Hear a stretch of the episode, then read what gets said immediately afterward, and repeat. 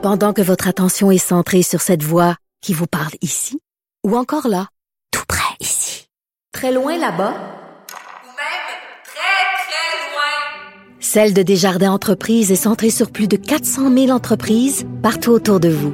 Depuis plus de 120 ans, nos équipes dédiées accompagnent les entrepreneurs d'ici à chaque étape pour qu'ils puissent rester centrés sur ce qui compte, la croissance de leur entreprise. Comme les autres. Pour elle, une question sans réponse n'est pas une réponse. Geneviève Peterson. Cube Radio. Je vous parlais de cette nouvelle euh, section où on sollicite votre opinion sur plein de sujets euh, dans le journal de Montréal puis sur euh, d'autres de nos plateformes ici à Cube et à TVA. Ça s'appelle Faites la différence sur Internet.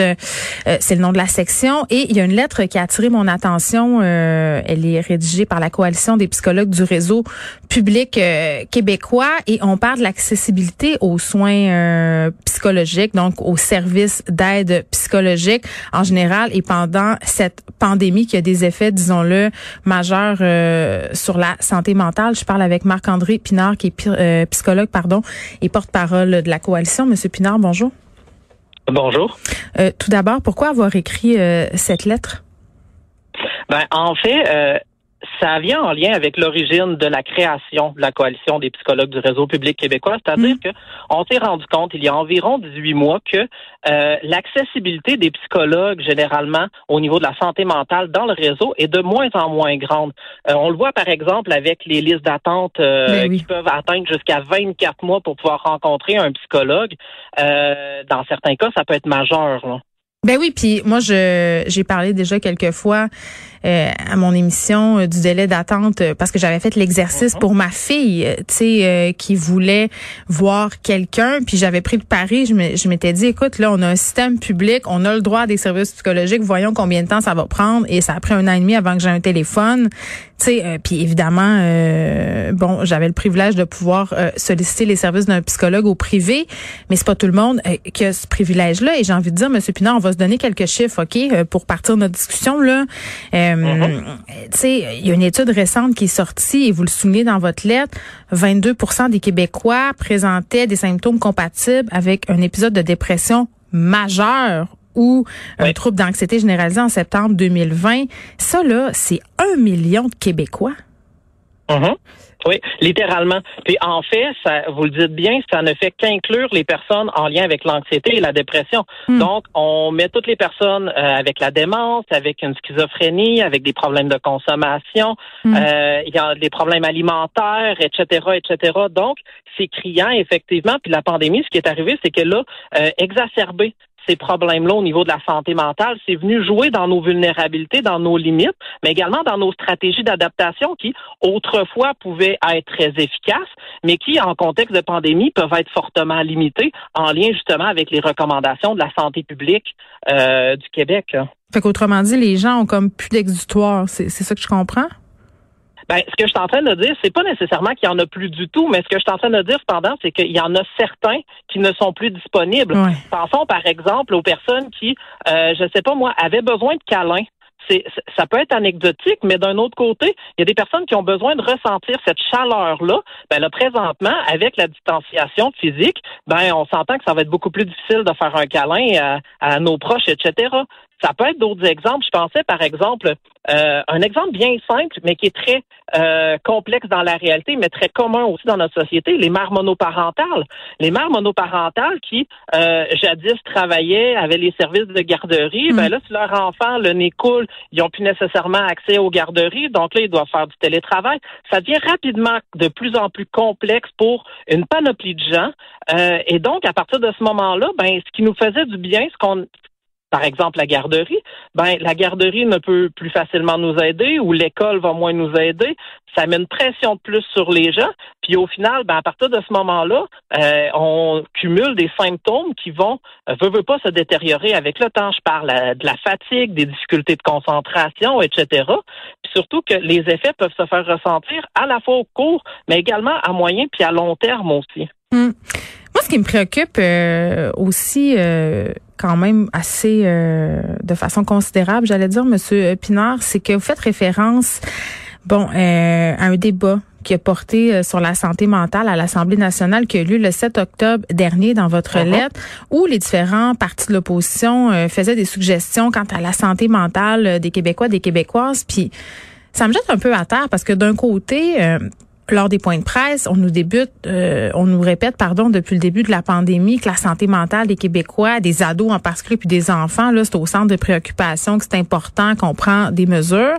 On nous dit ça, et de l'autre côté, on réfute toutes les suggestions de l'opposition euh, par rapport à la mhm. santé mentale. Mhm.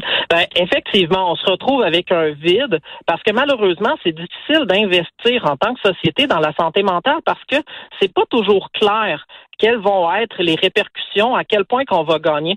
C'est un peu paradoxal, effectivement, parce que dans la réalité, quand on regarde les différents chiffres qui existent dans la science, euh, généralement, quand on investit un dollar en santé mentale, en dans d'un an, on va se retrouver avec un bénéfice qui va être entre 2 et 17 dollars. Euh, donc, ironiquement, investir dans santé mentale, ça peut être gagnant, mais en même temps, il faut le faire de la bonne façon aussi. Ça, ça a été un des problèmes qui a été constaté. C'est-à-dire que c'est vrai de dire que, par exemple, ce serait plaisant que la RAMQ finance euh, les services de psychothérapie pour les psychologues en privé. Pour bien des cas, ça va être très utile, surtout si c'est bien balisé, etc. Mais d'un autre côté, il faut pas oublier aussi qu'il y a certaines personnes qui sont trop euh, vulnérables, par exemple, pour pouvoir bénéficier des services euh, d'un psychologue en bureau privé, parce que pas parce que le psychologue est pas compétent, par exemple, mm. mais tout simplement parce que les cas sont tellement complexes que c'est nécessaire d'avoir une équipe au grand complet. Mais pendant ce temps-là, ce que je vous avouerai, euh, Madame Peterson, c'est que mm. ben nous, on voit un exode des psychologues qui travaillent au public et qui peu à peu quittent le réseau pour aller justement travailler au privé parce que les conditions de travail sont trop difficiles, parce que la rémunération est pas compétitive, etc., etc. Ça, ce qui fait en sorte que ben, les personnes les plus vulnérables, c'est eux autres qui sont encore une fois négligé par notre société. Mais puis en même temps, euh, c'est ça, ça a des coûts afférents, le fait de pas investir en santé mhm. mentale. On veut pas rendre ça euh, complètement public avec la RAMQ, c'est-à-dire de rembourser tous les soins en santé mentale aux, aux, patients, tu sais. Puis en même temps, le mhm. fait qu'on ait des gens pris avec des problèmes de santé mentale, mais ça coûte des millions de dollars à la société, c'est un peu paradoxal.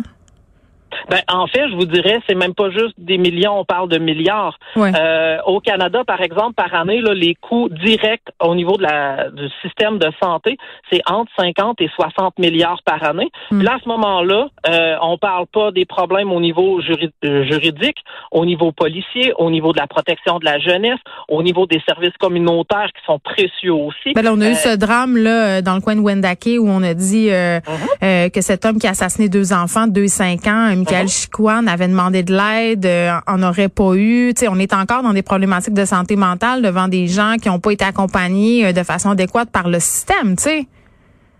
Tout à fait, tout à fait. Puis ça vient créer une panoplie de dommages collatéraux qui sont immenses.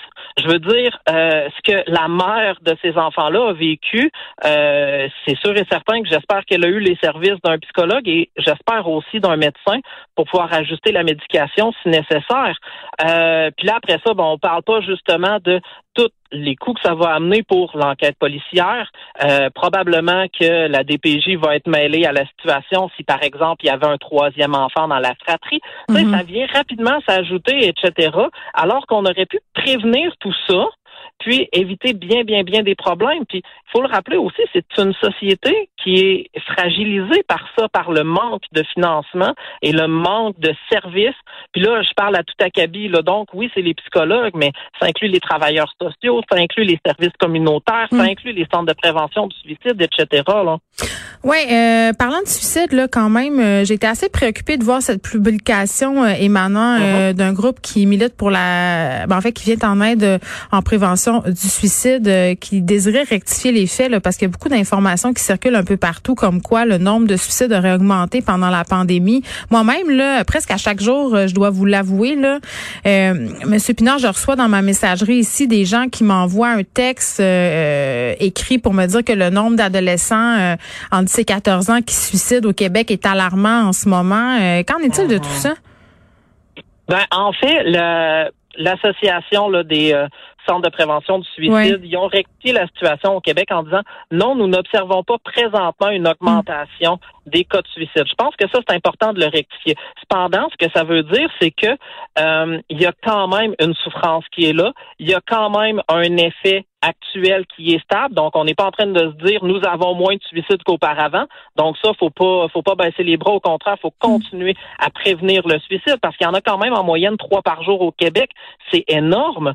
Euh, mais d'autre part, ce que je dirais, c'est qu'il faut pas oublier que les impacts de la pandémie font en sorte que ces impacts-là vont être, oui, à court, à moyen, mais aussi à long terme. Puis le suicide, c'en est un exemple. Hmm. Euh, ça peut s'expliquer notamment par le fait que les, le taux d'endettement, au fur et à mesure que la pandémie avance, augmente. Ben, tu vois plus le Il existe des études qui vont le prouver que plus on est endetté, plus on est à risque de passer euh, à l'acte au niveau suicidaire. Hmm. Donc, euh, c'est pas parce qu'aujourd'hui ça l'a pas empiré que dans le futur ça n'empirera pas. Là. Mais non, puis j'ai envie de dire, euh, si la santé mentale euh, c'est si important que ça pour le gouvernement, ben qu'il agisse en conséquence. Marc-André Pinard, merci Marc-André Pinard qui est psychologue porte-parole de la coalition des psychologues du réseau public québécois. Et puisqu'on qu'on a parlé de ces informations par rapport au suicide, je rappelle les numéros si vous avez besoin d'aide ou si un de vos proches a besoin d'aide, c'est le 1866 appel.